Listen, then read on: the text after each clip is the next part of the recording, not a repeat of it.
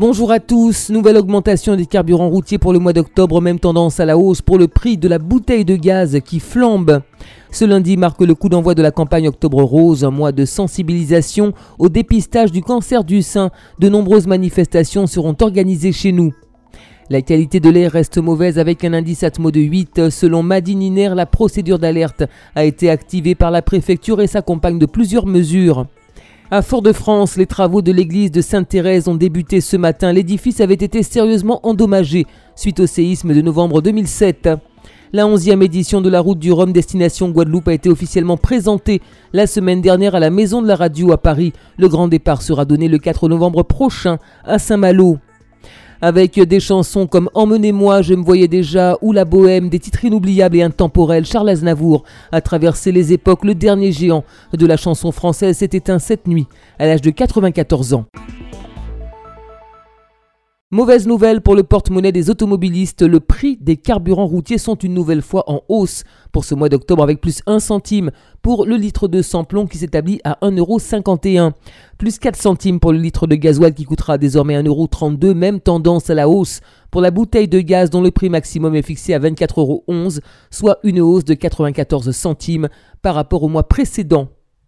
Nouvel épisode de pollution de l'air en cause une épaisse brume de sable qui intéresse notre territoire. Une procédure d'alerte a été activée par la préfecture. Petit rappel, des mesures en cours. Les activités physiques sont interdites au sein de l'ensemble des établissements scolaires et des autres structures d'accueil des mineurs. Il en est de même pour le brûlage des déchets verts à l'air libre. Il est recommandé euh, par ailleurs de réduire sa vitesse maximale à 70 km heure pour les portions limitées à 80 ou 90 km heure sur tout le réseau routier, mais aussi de limiter l'usage des véhicules automobile individuel et de pratiquer si possible le covoiturage ou emprunter les réseaux de transport en commun. Il est recommandé également de limiter les activités physiques et sportives intenses tant en plein air qu'à l'intérieur. En France, le cancer du sein, le premier cancer chez la femme, est celui qui entraîne la plus grande mortalité. Pour faire baisser ces chiffres, il faut un dépistage plus précoce. C'est le message principal de la campagne Octobre Rose qui débute aujourd'hui. Dialoguer, informer et mobiliser. Octobre Rose, c'est aussi l'occasion de faire des dons et d'aider la recherche. Les progrès sont constants. Chaque jour, des chercheurs s'impliquent et se mobilisent dans la lutte contre le cancer du sein. De nombreuses manifestations sont prévues chez nous durant tout le mois. Ce sera le cas notamment euh, ce jeudi avec une action sur le thème Tous en rose. L'idée est de se vêtir de rose durant 24 heures, de se prendre en photo et d'envoyer les clichés sur la page Facebook de la Ligue contre le cancer, comité Martinique.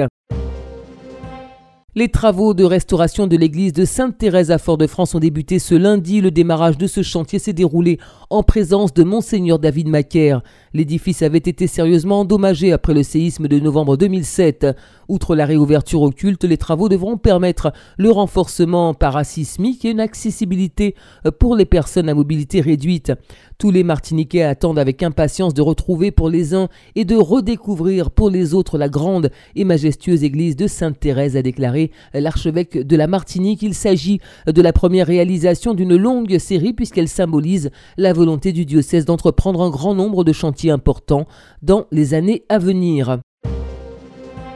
La présentation officielle de la route du Rhum destination Guadeloupe 2018 s'est déroulée la semaine dernière à la Maison de la Radio à Paris. Une cérémonie qui réunissait pour la première fois les 124 skippers répartis dans six catégories qui s'élanceront dans la baie de Saint-Malo le 4 novembre prochain pour mettre le cap sur Pointe-à-Pitre. Cette onzième édition marque les 40 ans de la plus mythique des courses transatlantiques en solitaire.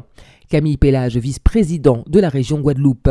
La Guadeloupe fait partie de l'ADN de la route du Rhum. Puisque si effectivement c'est une idée qui vient, qui a été euh, fécondée par Étévenon, Michel Étévenon, en 77, c'est la Guadeloupe qui l'a accouché. La Guadeloupe l'a porté, d'ailleurs, à travers Promo Voile, Guadeloupe. Déjà, là, il faut quand même euh, honorer la mémoire d'un grand monsieur, de monsieur Louis Claverie, euh, qui a été longtemps, qui a dirigé Promo Voile, Guadeloupe. Depuis 2003, c'est une aventure que nous vivons avec euh, Aujourd'hui, je crois que c'est on va franchir encore une autre étape. Euh, la Guadeloupe s'engage pour le long terme, puisqu'il faut vraiment marquer cet événement qui est chevillé à nos corps, chevillé à la Guadeloupe, puisque nous y mettons beaucoup d'espoir. C'est une légende de la chanson française qui s'est éteinte. Charles Aznavour est décédé à l'âge de 94 ans, dans la nuit de dimanche à lundi.